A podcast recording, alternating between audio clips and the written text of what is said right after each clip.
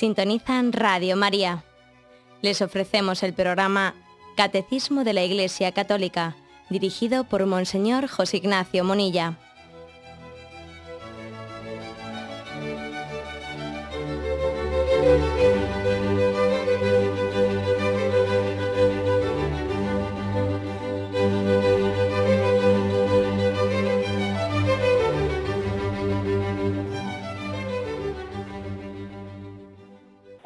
Saludo a todos los oyentes de Radio María.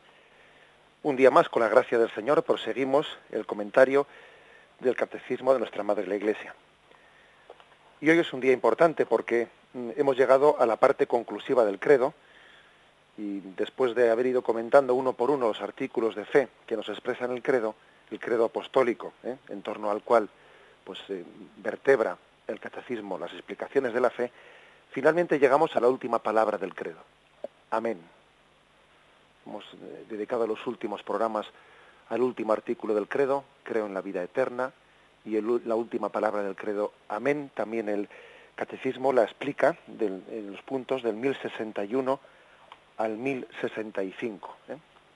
Queremos pues hacer hoy una, una explicación profunda de, este amén ¿eh? que tantas veces pronunciamos quizás sin ser eh, plenamente conscientes de toda la riqueza bíblica que, y litúrgica ¿eh? y, la expresión de fe que contiene. Ojalá hoy nos sirva esta catequesis de empaparnos de, del significado del amén. Dice el primero de los puntos, el 1061. El credo, como el último libro de la Sagrada Escritura, se termina con la palabra hebrea amén. Se encuentra también frecuentemente al final de las oraciones del Nuevo Testamento. Igualmente la Iglesia termina sus oraciones con un amén. Bueno, un detalle concreto que nos, nos lo recuerda aquí el catecismo, que nos ha podido pasar desapercibido. El credo termina con la palabra amén. La Biblia termina con la palabra amén. Las oraciones litúrgicas terminan con la palabra amén. Incluso, eh, pues nuestro, la oración del Padre Nuestro termina con la palabra amén. O sea, no, puede ser casualidad eh, tanta, eh, pues el hecho de que se reitere, ¿no? El amén como el final, la cumbre, la culminación de la Biblia, del credo. Eh, en Apocalipsis 22, 21, que es el último versículo ¿eh? de la Biblia, termina así. Dice el que da testimonio de todo esto, sí, vengo pronto. Amén. Ven Señor Jesús. Que la gracia del Señor Jesús sea con todos. Amén. Así termina, eh, así termina la Biblia. La Biblia que comienza en Génesis diciendo, en el principio, en el principio era, y finalmente termina diciendo, amén. Eh, por eso también nosotros representamos a Jesucristo como el alfa y el omega, como el principio y el fin. Cristo es el principio y Cristo es el fin, Cristo es el amén. Es una oración conclusiva y, el credo, el credo que es como una especie de sagrada escritura, palabra de Dios concentrada en la expresión de la fe. El credo es una, pues un don del Espíritu Santo en el que parece que se concentra todo el contenido de la Sagrada Escritura, formulándolo ¿no? en los contenidos de fe. El credo termina al igual que la Sagrada Escritura en el amén. ¿eh? La última palabra de la Sagrada Escritura es esta. Que la gracia del Señor Jesús sea con todos. Amén. Después de haber dicho eh, que el Señor venga, sí, vengo pronto, amén, ven Señor Jesús, mientras tanto, como mientras que Él venga, estamos en este estadio de la gracia de Cristo, porque todavía no hemos llegado a la visión de Él, y caminamos en la gracia, en esta economía de la gracia, porque todavía no hemos llegado a la visión de Dios, a la visión beatífica en el cielo, entonces, mientras que Él venga, se dice, que la gracia del Señor Jesús sea con todos. Amén. Bien, pues esta, esta conclusión nos tiene que llegar a, descubrir toda la plenitud que se esconde en esta, en esta palabra. El punto 1062 dice, en hebreo, amén pertenece a la misma raíz que la palabra creer. Esta raíz expresa la solidez, la fiabilidad, la fidelidad. Así se comprende por qué el amén puede expresar tanto la fidelidad de Dios hacia nosotros como nuestra confianza en Él. Bien, aquí hay una afirmación importante ¿eh? del catecismo. Porque el término amén, lejos de corresponder siempre a la traducción actual que a veces hacemos así sea, que expresa un mero deseo, pero no una certeza, significa ante todo ciertamente, verdaderamente, seguramente, o simplemente significa sí. No es correcta esa traducción que hacemos de amén como así sea, porque así sea es más una, expresión de un deseo que una afirmación de fe. Ahora vamos a verlo cómo la Sagrada Escritura sí que, hay, sí que hay algún momento en el que la palabra amén puede expresar así sea, pero no es ese el término más genuino de la palabra amén. O sea, la, la traducción más genuina de la palabra amén es no la expresión de un deseo, sino la expresión de una afirmación, ciertamente, verdaderamente. Así es en verdad. Porque la, como dice este punto del catecismo, esta palabra procede a una raíz de la palabra creer. Así lo creo, así lo afirmo. En alguna ocasión, pues los sacerdotes observamos que algunas personas que se acercan a comulgar, yo lo he visto en, algunas ocasiones, que alguna persona que se acerca a comulgar y cuando el sacerdote le ofrece, eh, le, enseña el, cuerpo de Cristo, le dice el cuerpo de Cristo. Y alguna persona, uno ve que en vez de responder amén, responde así sea. Bueno, pues lo hará con toda su buena intención del mundo. ¿eh? Lo hará con toda su buena intención, pues porque le habrán enseñado que la palabra amén significa así sea, pero, pero no es correcto. No es correcto que diga eso, así sea. Primero porque no es así sea, así es. Ahí está el cuerpo de Cristo. No es que no es una expresión de que deseo que sea así, es que verdaderamente está así. Y además lo mejor es que no lo traduzcamos. Hay cosas hay, hay expresiones de la, de la palabra de Dios que son mm, tan ricas, que encierran un misterio tan grande que, que sencillamente las hemos dejado sin traducir. Pues eh, si es amén, es amén, y no vamos a, y no vamos a traducirlo, eh, porque seguro que si lo traducimos lo empobrecemos, ¿no? Lo empobrecemos. Y entonces decimos amén litúrgicamente, y no, y no, no nos aventuramos en traducciones de que si es así sea de otra forma. Amén. Mm, es por lo tanto, eh, como digo, algo mucho más, ¿no? Mucho más que un así sea. El amén confirma, eh, a veces tiene ese sentido débil, puede tenerlo, tampoco lo vamos a negar. Por ejemplo, en Jeremías 28.6 mm, dice, dijo pues el profeta Jeremías, amén, así haga Yahvé, conforme Yahvé las palabras que has profetizado, devolviendo de Babilonia a este lugar los objetos de la casa de Yahvé, es decir, aquí sí que, por ejemplo, veis un versículo, Jeremías 28.6, en el que es así sea.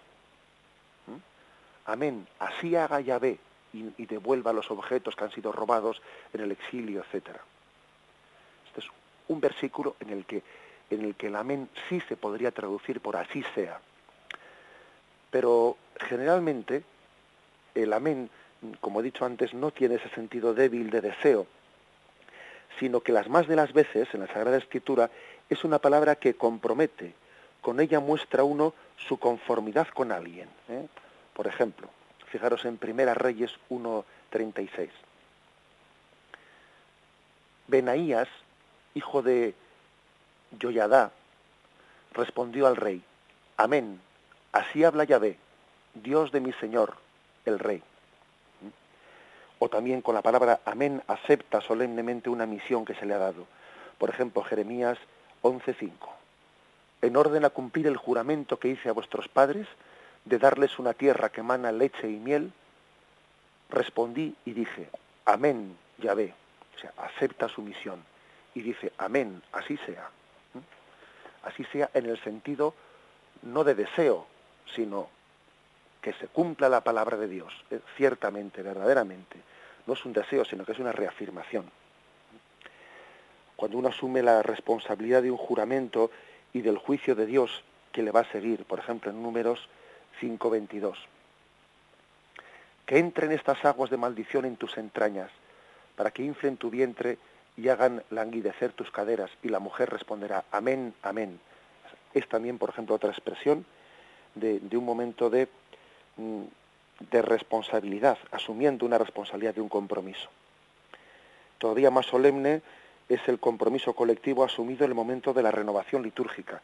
En la renovación litúrgica, el pueblo de Israel utilizó la palabra amén, pues como una manera de, de, decir y de reafirmar lo que, lo que Yahvé estaba, estaba lo, que lo que el pueblo de Israel estaba celebrando. Por ejemplo, Nehemías 5.13. Luego sacudí los pliegues de mi manto diciendo, así sacuda Dios fuera de su casa y de su hacienda a todo aquel que no mantenga esta palabra. Así se ha sacudido y despojado. Toda la asamblea respondió, amén, y alabó a Yahvé, y el pueblo cumplió esa palabra. ¿Mm? O sea que también la palabra amén es como una, un compromiso de cumplimiento de eso que, que se ha manifestado en la liturgia. Uno se compromete, se compromete a cumplirlo. Un compromiso. Por ejemplo, en Tobías 8.8, y dijeron a coro, amén, amén, se han comprometido a eso que se ha expresado allí.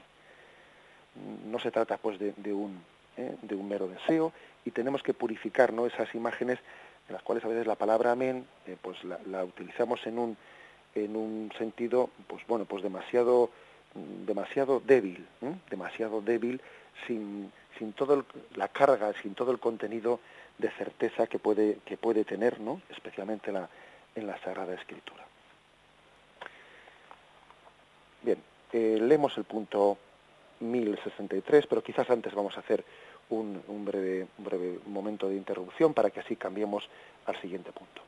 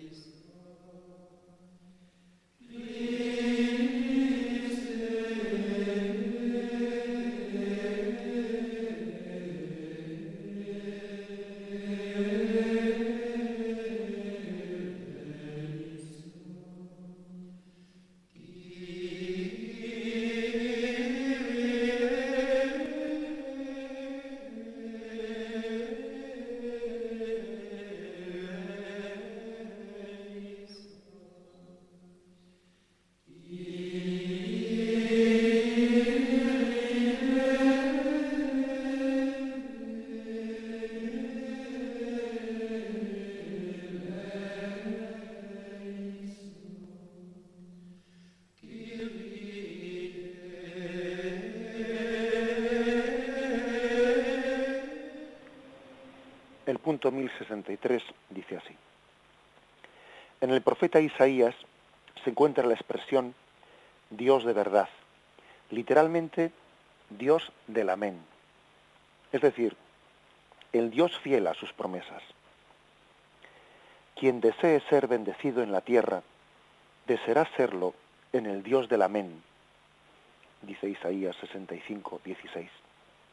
Nuestro Señor emplea con frecuencia el término amén a veces en forma duplicada, para subrayar la fiabilidad de su enseñanza, su autoridad, fundada en la verdad de Dios. Es hermosísimo el que descubramos en la, en la Sagrada Escritura la expresión Dios del Amén, Dios del Amén, que como podéis suponer tiene poco que ver Dios de la sí sea, no, Dios de la sí es. Es una de las expresiones más claras en las que se ve que el amén no es una formulación de deseo, sino de afirmación de verdad plena, ya cumplida. Yahvé es el Dios del amén, es el Dios del cumplimiento. Nosotros eh, tantas veces tenemos esa, eh, pues esa frustración de, de querer y luego no poder, de decir y luego no hacer. En nosotros nosotros pues Una cosa son los ideales y otra cosa son los hechos. Una cosa es decir y otra cosa es luego traducir las palabras a las obras, etcétera, etcétera, ¿no? Pero sin embargo, Dios Dios es el Dios del amén. En él decir y hacer es una sola cosa. En él el ideal coincide con la, con la realidad. Por eso es el Dios del amén. El Dios del amén con toda su fuerza y con toda su expresión. Incluso podríamos mm, eh, traducir eh, mm, una expresión que él dice aquí en este punto del catecismo utiliza para, eh, de una manera retórica, reafirmar que, que, es verdadero lo que está expresando. Igual que los profetas, cuando hablaban y para, para enfatizar y para recordar a los oyentes de que lo que estaban diciendo no era palabra suya, sino que era palabra de Yahvé, decían oráculo de Yahvé, oráculo de Yahvé. O sea, que era una manera de decir, esto no lo digo yo, lo dice Yahvé, esto no es palabra mía, de Jeremías, de Isaías, es palabra de Yahvé. Y utilizaban la, la expresión oráculo de Yahvé, oráculo de Yahvé. Jesús, sin embargo, fijaros bien, no utiliza la palabra oráculo de Yahvé, oráculo de Yahvé, porque él también es Yahvé, porque Jesús es Dios. Jesús no dice mm, palabra, palabra de Dios, palabra de Dios, porque Él es la palabra de Dios. Él más bien utiliza otra expresión. Él dice, amén, así es, en verdad, en verdad os digo. Porque mm, así como los profetas tenían necesidad de apoyarse en Dios, en la autoridad de Dios, para proclamar su palabra, Jesús, como él mismo era, era Dios, como él mismo es Dios, él no decía oráculo de Yahvé, oráculo de Yahvé, sino en verdad, en verdad os digo yo. ¿Mm? Y entonces la palabra amén es traducida en algunos textos pues con, esta expresión de en verdad, en verdad. ¿eh? Por ejemplo, aquí el catecismo nos ofrece, nos ofrece los siguientes textos. Mateo 6, el versículo 2, el versículo 5, el versículo 16 que dice, por tanto, cuando hagas limosna, no lo vayas trompeteando por delante como hacen los hipócritas en las sinagogas y por las calles, con el fin de ser honrados por los hombres. En verdad os digo, que esta, esta traducción es literalmente, amén os digo, en verdad os digo, que ya reciben su paga. O por ejemplo el versículo 5, y cuando oréis, no seáis como los hipócritas, que gustan de orar en las sinagogas y en las esquinas de las plazas, bien plantados para ser vistos de los hombres. Amén os digo que ya reciben su paga. Quizás para que la traducción no se nos haga tan rara a nuestros oídos, eh, pues la traducción, eh, en vez de poner amén os digo, la mayoría de las traducciones han, pues lo han expresado en verdad os digo, pero literalmente la palabra, eh, la palabra griega es amén os digo. O el versículo 16, cuando ayunéis, no pongáis cara triste como los hipócritas, que desfiguran su rostro para que los hombres vean que ayunan. Amén os digo que ya reciben su paga. En verdad os digo que ya reciben su paga.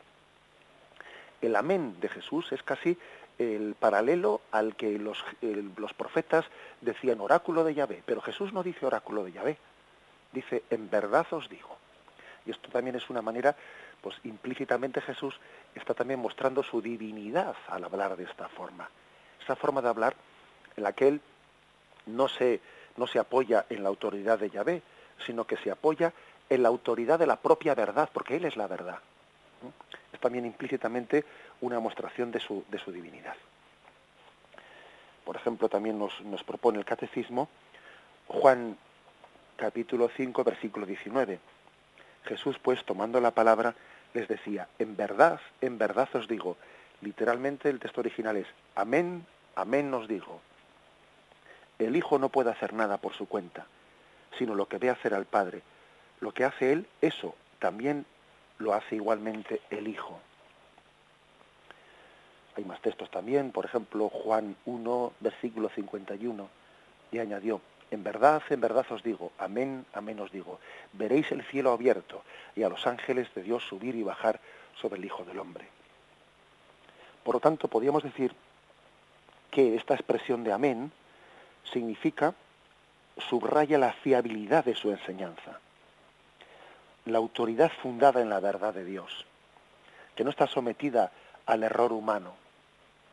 Por eso la palabra de Dios está preservada del error humano, porque está inspirada por el Espíritu Santo y tiene la garantía de la verdad de estar pronunciada por el verbo. No es que el verbo diga verdades, es que Él es la verdad, que es distinto. ¿eh? Que es distinto. La verdad está personificada eh, en Jesucristo. Y eso pues mm, da otra, otra garantía totalmente, totalmente superior a lo que estamos diciendo. ¿no? El amén de Dios, el amén de Dios funda el amén, el amén del cristiano. Esto lo vamos a ver especialmente en el punto 1064, que dice así. Así pues, el amén final del credo recoge y confirma su primera palabra, creo. Creer es decir amén a las palabras, a las promesas, a los mandamientos de Dios. Es fiarse totalmente de Él, que es el amén del amor infinito y de perfecta fidelidad. La vida cristiana de cada día será también el amén al creo de la profesión de fe de nuestro bautismo. Es decir, el credo comienza diciendo creo y termina diciendo amén. Y el amén es como una eh, recepción dócil y plenamente confiada a lo que Dios ha revelado. Dios revela y el hombre, sabiendo que ese que le está revelando es plenamente fiable, que es un padre que nos ha mostrado su amor, pues entregándonos a su hijo, y uno sabe que no, que, es, que sería indigno desconfiar de él, de todo lo que nos ha revelado, porque no cómo no confiar plenamente en el que nos lo ha dado todo en Jesucristo. La respuesta lógica, la respuesta que se deriva de alguien que, que se ha portado así y nos ha amado de esa forma a nosotros, es decir, amén. Yo me adhiero a la, a la revelación de Dios. Si Dios me ha dicho todo esto en el credo, yo me adhiero, confío plenamente en ello. Digo amén. Es una, por lo tanto, la religiosidad, sin duda alguna, tiene este aspecto de sumisión humilde, de confianza humilde, ¿no? Como un niño también confía plenamente en lo que su padre le descubre. Nosotros todavía tenemos mayor confianza y, mejor fundamentada que la que puede tener un niño con su padre, porque es que nuestro Padre del cielo no está sujeto a error, como están sujetos los padres de la tierra, ¿no? O sea que la religiosidad tiene también un aspecto de, docilidad, de confianza y de sumisión, que no podemos olvidar. A veces, cuando el hombre, en una especie de, de interpretación racionalista, ¿no? Eh, histórico-crítica, etcétera, ¿no? Eh, pues intenta como destripar la revelación, intentando ver qué es aquello que, que se adecúa eh, a una ideología, a una filosofía determinada, y entonces acepta lo que se adecúa a, mm, pues, a esa ideología del, momento. Lo que no se adecua a ello, pues, eh, pues lo, lo, lo, rechaza, ¿no? Pues sin duda alguna está viviendo la religiosidad de una manera enferma, el hombre en vez de ser obediente a la revelación de Dios, en vez de ser receptivo, casi se constituye en juez de la revelación. Eh, como si esto fuese una especie de religiosidad de consumo, como cuando uno va a un supermercado, ¿no? coge un carrito y, coge de las baldas lo que le conviene o, que le, o lo que le, apetece o lo que él necesita. No, si es que eh, la revelación no es, o sea, la religiosidad cristiana no es un cojo y dejo según me parezca a mí, sino que es un me abro a la revelación de Dios Padre, ¿no? Y, cuando hay un misterio de amor tan grande, el que uno tenga la cara dura, que tenga el atrevimiento de estar diciendo a ese Padre Dios que se revela por amor, esto sí y esto no, vamos, es que es un atrevimiento, es un, acto de soberbia eh, que, vamos, que, no tiene nombre. La única respuesta proporcional a la revelación de Dios es amén porque de lo contrario es, es no caer en cuenta de la trascendencia de lo que nos está diciendo. Es constituirse en juez de Dios. ¿Mm? El acto de fe, pues, es un acto de un amén confiado a un Dios Padre, a un Dios Padre que se revela. Y hay que decir también, como ha dicho este punto de catecismo, que, que Dios nos ha enseñado a ser sumisos. Dios no es que de una manera despótica le pida al hombre que sea sumiso como un esclavo. No, no, no. Es que Dios nos ha enseñado a ser sumisos en Jesucristo. Antes de pronunciar a antes de pedirnos que pronunciemos un amén a Dios, es que Dios mismo nos ha enseñado en Jesucristo cómo pronunciar ese amén. Jesucristo es el amén a Dios Padre. Él dijo amén en la cruz. Él dijo amén en su vida. Por eso no tengamos, no es correcta, ¿no? Pues una visión como podía tener quizás el Islam, por ejemplo, fijaros.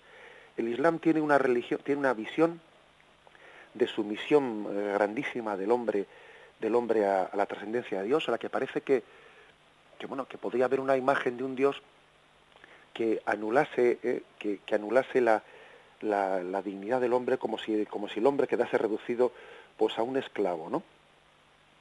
Bueno, pero es que fijaros que en la religión cristiana es Dios mismo el que nos ha enseñado a pronunciar ese amén. Es Dios, es Jesucristo mismo, el verbo hecho carne, el que, el que se ha hecho esclavo de obediencia a Dios Padre, enseñándonos a nosotros, ¿eh? en su humanidad encarnada, enseñándonos a nosotros a pronunciar el amén. Cristo es el amén de Dios a nosotros y es el amén de la humanidad a Dios. Si a nosotros se nos pide que seamos sumisos, es porque Cristo se hizo sumiso a la voluntad del Padre. Cuando Jesús dijo en Gesemaní que no se haga mi voluntad sino la tuya, y ahí pronunció también su personal amén a la voluntad del Padre, bueno, pues es todo un ejemplo para nosotros, ¿no? Se nos pide que seamos dóciles, confiados, abandonados, pues porque Cristo lo fue y nos enseñó a hacerlo. O sea que no se trata únicamente de algo que se nos pide, sino que es algo que se nos enseña y se nos da. En Cristo se nos ha dado ese don. ¿Mm? Se nos ha dado ese don. Es como un padre, una cosa es que un padre tirano le diga a su hijo, tienes que ser humilde y obediente, y él es un tirano. Pues vaya gracia. Vaya gracia pedirle a un hijo que sea humilde y que se someta a lo que diga el padre al mismo tiempo que el padre da unas lecciones de tiranía tremendas. Pues entonces, claro, en ese contexto familiar, la palabra sumisión es antipática, pero a tope, como se dice, ¿no? A tope porque le está pidiendo una cosa a su hijo que él mismo, vamos, muestra lo contrario. Sin embargo, qué distinto, qué distinto es que un padre le pida a su hijo docilidad cuando él mismo está dando una lección de docilidad y de integración en la familia con una, con, una capacidad de, pues de, pues de sumisión y de, y de humildad ante su esposa o, la mujer ante su esposo, etcétera. Es totalmente distinto, porque entonces el padre no solo le está pidiendo al hijo que sea humilde, sino que le está enseñando a hacerlo. Le está dando el don, el don de ser humilde, que es distinto. no le pide nada que no le haya dado primero. Le ha dado el don de la humildad y ahora le pide sea humilde. Bien, pues que es muy distinto. Por eso digamos que Cristo, Cristo es el, el amén, el amén que Dios Padre nos da a nosotros como gran enseñanza y es como la respuesta de la humanidad a Dios Padre que también le dice amén. Bien, vamos a meditarlo y continuamos enseguida.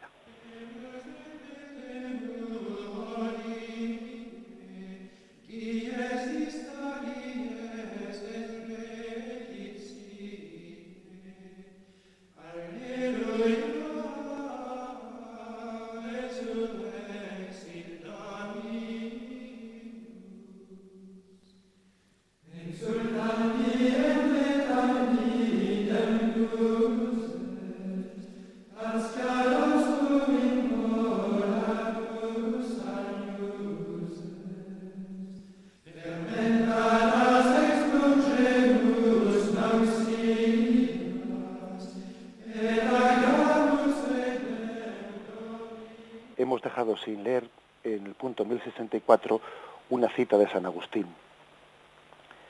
Que tu símbolo sea para ti como un espejo. Mírate en él para ver si crees todo lo que declaras creer y regocíjate todos los días en tu fe. Que tu símbolo se refiere al símbolo de la fe, que tu credo. ¿eh? digamos que al credo se le llamaba el símbolo, ¿eh? el símbolo de la fe. Bueno, pues entonces San Agustín dice que tu símbolo, ese credo que, que has aprendido de memoria, creo en Dios Padre Todopoderoso, ese credo sea tu espejo. Mírate en él para ver si crees todo lo que declaras creer y regocíjate todos los días en tu fe. Ahora que estamos terminando, ¿no? Es precisamente hoy que concluimos toda la explicación del credo, nos dice San Agustín, mira, igual que se te pide que hagas un examen de conciencia, en el que repasa los mandamientos, ¿no? Y ves en qué te has apartado de los mandamientos, y entonces haces un examen de conciencia, pues viendo en qué te has apartado de los caminos de Dios, y pides perdón, y te arrepientes y vuelves al amor primero, eso mismo también debes de hacer con el credo. Mírate en el credo como en un espejo. Y mira si tu fe se ha, se ha contaminado, se ha contaminado con, con, bueno, pues con tantas ideologías que, que están entre nosotros, ¿no? Con tantas ideologías que a veces pueden llegar a contaminar nuestra fe, porque ojo, aquí nadie está libre de que no, no sea contagiado por el espíritu de este mundo, ¿eh? Nadie está libre. Estamos llamados a vivir en el mundo sin ser del mundo. Y es fácil que se nos cuele muchas cosas, ¿no? Se pueden colar por la televisión, por aquí y por allá. Entonces San Agustín te dice, mírate en el credo como en un espejo, para ver si estás plenamente adherido a toda esa fe, ¿no? Y regocíjate eh, pues en esa adhesión. Da gloria a Dios por esa adhesión, porque es un don de Dios que estés adherido a esa fe os voy a decir que, como sacerdote también, pues eh, cuando un sacerdote comprueba que hay personas buenísimas, ¿no? Pues que igual pueden tener eh, tentaciones eh, contra la fe y que les cuesta adherirse, ¿no? Y que luchan por adherirse al credo en medio de luchas y dudas, etcétera. Y cuando pues uno trata trata en la dirección espiritual o trata personalmente en entrevistas a esas personas, a veces, pues después de esas entrevistas y que uno ha intentado ayudarles a los que ha podido, ¿no? Y reza por ellos, dice uno, ¿cuántas gracias tengo que dar a Dios por el don que nos ha dado de adherirnos al mensaje de fe, además no por mérito propio, sino que pues que el Señor pues a algunas personas nos ha dado nos ha dado la, capacidad de casi adherirnos a la fe con naturalmente, como un don del Espíritu Santo, que es que no te cuesta, no te cuesta porque es que uno tiene, eh, Dios puede darnos, ¿no? El don, el don del Espíritu Santo que nos hace casi con naturales en la fe, el don de entendimiento, ¿eh? para que las, las, verdades de fe casi nos resulten eh, con naturales, ¿no? Bueno, pues dice San Agustín, regocíjate todos los días en tu fe, da gloria a Dios, o sea, haz un examen de conciencia de fe para ver si te has apartado en algo, ¿no? De ese mensaje de fe si ves que te has contaminado ¿no? de, ideologías contrarias al credo, purifícate, purifícate y, da gloria a Dios ¿no? en la medida en que estás adherido a ese mensaje de fe. Es una, una, expresión maravillosa de San Agustín. Tenemos que hacer también un examen no solo de la moral, sino un examen de fe, porque es que casi siempre reducimos el, examen cristiano a, la moral. A ver si he pecado, a ver si tal. Sí, eso está muy bien pero es casi bastante más importante, bastante más importante bastante más grave es que un cristiano se haya apartado de la fe que no que se haya apartado de la moral. Más grave es lo primero que lo segundo. Porque fijaros, uno se puede apartar de la moral por debilidad, pero apartarse de la fe tiene unas consecuencias mucho más graves. Lo primero, cuando uno se aparta de la fe, no os preocupéis que ya se apartará de la moral también, claro, eso seguro es más importante que a nuestros hijos cuidemos de que no se aparten de la fe, que, insistamos únicamente en pórtate bien, pórtate bien, pórtate bien. ¿eh? ¿Por qué no? O sea, es que al fin y al cabo lo principal es nuestra adhesión. Al mensaje de Cristo, del cual lógicamente tiene que desprenderse una forma de actuar en la vida, eso por supuesto, ¿no? Pero que tenemos nosotros la, la tendencia demasiado moralista, moralista de que nos importa a veces únicamente eh, lo, que, lo que hacemos, ¿no? ¿Cuántas veces se, dice eso de que Lo importante no es creer o no creer, sino ser, sino ser un hombre, un hombre de bien. ¿eh? Y, eso es, eh, y eso es una deformación del cristianismo. Como si lo de creer o no creer no fuese importante. La cosa es eh, ser un hombre de bien. Bueno, pero es que precisamente, precisamente, la adhesión al bien moral proviene de una fe. Nadie, nadie hace el bien, nadie realiza el bien sino por la gracia de Dios. Y esa gracia de Dios tiene que ser creída y agradecida. De lo contrario, el que obra bien y no reconoce la gracia de Dios que le, ha asistido, será un soberbio. Cuando no tenemos fe para reconocer que es la gracia de Dios la que nos ha sostenido, pues entonces el bien que hacemos es que no nos aprovecha. No nos aprovecha porque no reconocemos que es Dios el autor del bien. Luego es tan o más importante, ¿no? el hacer un examen de la fe que no un examen únicamente de los mandamientos. ¿Mm? Esto es lo que nos dice aquí San Agustín en este texto. Bien, y el punto 1065 dice, Jesucristo mismo es el amén, es el amén definitivo del amor del Padre hacia nosotros. Asume y completa nuestro amén al Padre. Todas las promesas hechas por Dios han tenido su sí en Él. Y por eso decimos por Él amén a la gloria de Dios. Eh, aquí se nos ofrece un texto 2 Corintios 1.20, dice así, lo digo, lo leo también en su contexto. Porque el Hijo de Dios, Cristo Jesús, a quien nos predicamos Silvano, Timoteo y yo, no fue sí y luego no. En él no hubo más que un sí, pues todas las promesas hechas por Dios han sido un sí en Él. Y por eso decimos por Él amén a la gloria de Dios. Qué texto tan impresionante, ¿no? Dice, Jesucristo no ha sido primero sí y luego no, como nos pasa a nosotros. ¿eh? Él ha sido un sí, y por eso nosotros decimos amén a la gloria de Dios Padre. Decimos, si podemos decir amén, es porque primero lo ha dicho Jesucristo. Pobres de nosotros, ¿no? cuando uno dice amén en el matrimonio, cuando uno dice eh, el día que se casa, ¿no? cuando uno dice amén en el sacerdocio, ¿a dónde iríamos nosotros si nuestro amén no estuviese sostenido por el amén de Cristo? No duraría ni media hora. No duraría ni media hora si no, si no estuviese fundado, fundado en la gracia del amén de Jesucristo. Esa es nuestra gran garantía, la garantía de que el sí que pronuncian unos novios ante el altar el sí que pronuncia un sacerdote, están sostenidos por el sí, por el amén de Cristo al Padre. Eso es lo que nos conferta, lo que nos da seguridad. Y uno puede ir, puede ir, puede marchar con certeza en su vida, ¿no? Porque está sostenido por el amén, por el amén de, Jesucristo. También San Agustín tiene un texto, un texto famoso, ¿no? Y también digno de esos, de esos de meditar. San Agustín tenía una capacidad de resumir pensamientos profundos en frases breves que, Dios le dio un don impresionante, ¿no? Y dice él, dice por los cristianos que están en el cielo, ¿no? En el cielo dicen aleluya porque en la tierra han dicho amén.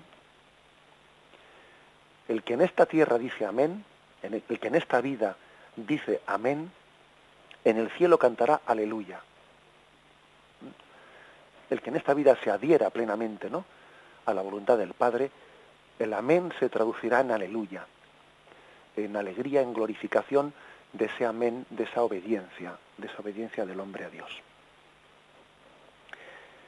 Y el catecismo termina en este punto con, pues, con la doxología de la Santa Misa. Termina diciendo, por Él, con Él y en Él, o sea, por Cristo, con Cristo y en Cristo, a ti, Dios Padre Omnipotente, en la unidad del Espíritu Santo, todo honor y toda gloria por los siglos de los siglos. Amén. También el catecismo, ¿no? Termina con un amén en esta primera parte, igual que terminó con un amén la Sagrada Escritura, igual que el credo termina con un amén. Es decir, por Cristo y con Cristo y en Cristo, pues también nosotros nos unimos al amén de Cristo, a Dios Padre, pues fundamentados en Él y con la fuerza de ese amén que hemos recibido. Bien, concluye aquí la explicación del catecismo. Quisiera anunciaros una cosa, quisiera anunciaros que ya que hemos concluido eh, la, primera parte del catecismo, la primera parte que, había comenzado el padre Julio hace ya bastantes años, ¿eh?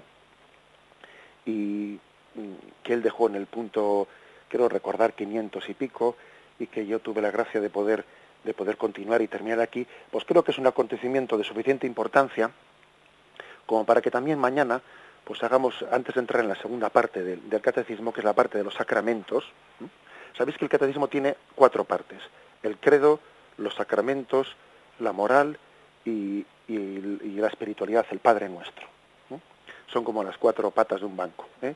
Nuestra fe, eh, la, vivencia de la fe en los sacramentos, los mandamientos, la moral y eh, la oración del Padre Nuestro. Son esa especie de cuatro, cuatro bases. ¿no? Bueno, pues hemos terminado la primera, es, un acontecimiento muy importante y vamos a dedicar el día de mañana, antes de pasar a la segunda parte, vamos a dedicarlo pues, pues sencillamente a, pegar como un, eh, aprovechar para que vosotros tengáis eh, la oportunidad de poder dedicar el día completo de mañana a expresar y formular eh, preguntas sobre el tema del credo. Ya que nos ha dicho San Agustín que es bueno que nos miremos en el espejo del credo, ¿no? Y veamos cómo nos sentimos reflejados en él. Bueno, pues os invito a que hoy releáis, releáis el, mm, el credo, el credo apostólico, y que si el Señor os inspira alguna pregunta, ¿eh? alguna pregunta sobre ese credo, pues, pues que también el día de mañana, mañana, pues como vamos a tener el día entero, pues podáis formularlo. ¿eh? Será un día un poco pues de, de, dar gracias a Dios por la explicación del credo que tantos años pues ha estado aquí formulándose en el pues en este programa de Radio María del Catecismo de la Iglesia Católica. ¿eh? Daremos un día entero a vuestras preguntas y con algunas explicaciones, etcétera, y procuremos que las preguntas sean lo más claramente formuladas posibles, ¿eh? que sean claramente formuladas. También es importante que no, que no perdamos el tiempo en, en alabanzas, etcétera, porque yo creo que a veces, permitidme con toda la confianza que tengo, ¿no? con vosotros, pues que a veces que igual mm, perdemos un poco el tiempo en, en que muchas gracias y tal. Si es que, bueno, si esas cosas, si ya lo, tenemos suficiente confianza para saber que nos agradecemos mutuamente, pues, todo lo que hacemos en Radio María, y no hace falta decirlo tanto. Aparte que también tenéis que tener un poco de cuidado con la humildad del sacerdote, para que no se le suba la cabeza. ¿eh? O sea que os pediría, y permitidme la broma, os pediría que no, que no igual perdamos el tiempo en alabanzas, etcétera, sino que nos centremos directamente en las, en las preguntas, ¿no? Para que, para que saquemos todo el provecho que podamos de ello. ¿eh? Mañana pues dedicaremos expresamente el, programa pues desde el primer momento a vuestras preguntas y algunas explicaciones que yo pues pueda tener también hechas como la condensación, ¿eh? la condensación de, del misterio del credo. Es también todo un acontecimiento, especialmente porque el Padre Julio, yo como habéis observado, pues he ido a un ritmo un poco más rápido, ¿eh? pero el Padre Julio, pues la verdad es que con mucha, con mucho detenimiento durante muchos años, eh, pues eh, él estuvo explicando esos primeros puntos del credo. También concluimos nosotros con el amén eh, de Cristo al Padre y del Padre a nosotros, con la bendición de Dios Todopoderoso. Padre, Hijo y Espíritu Santo, descienda sobre vosotros.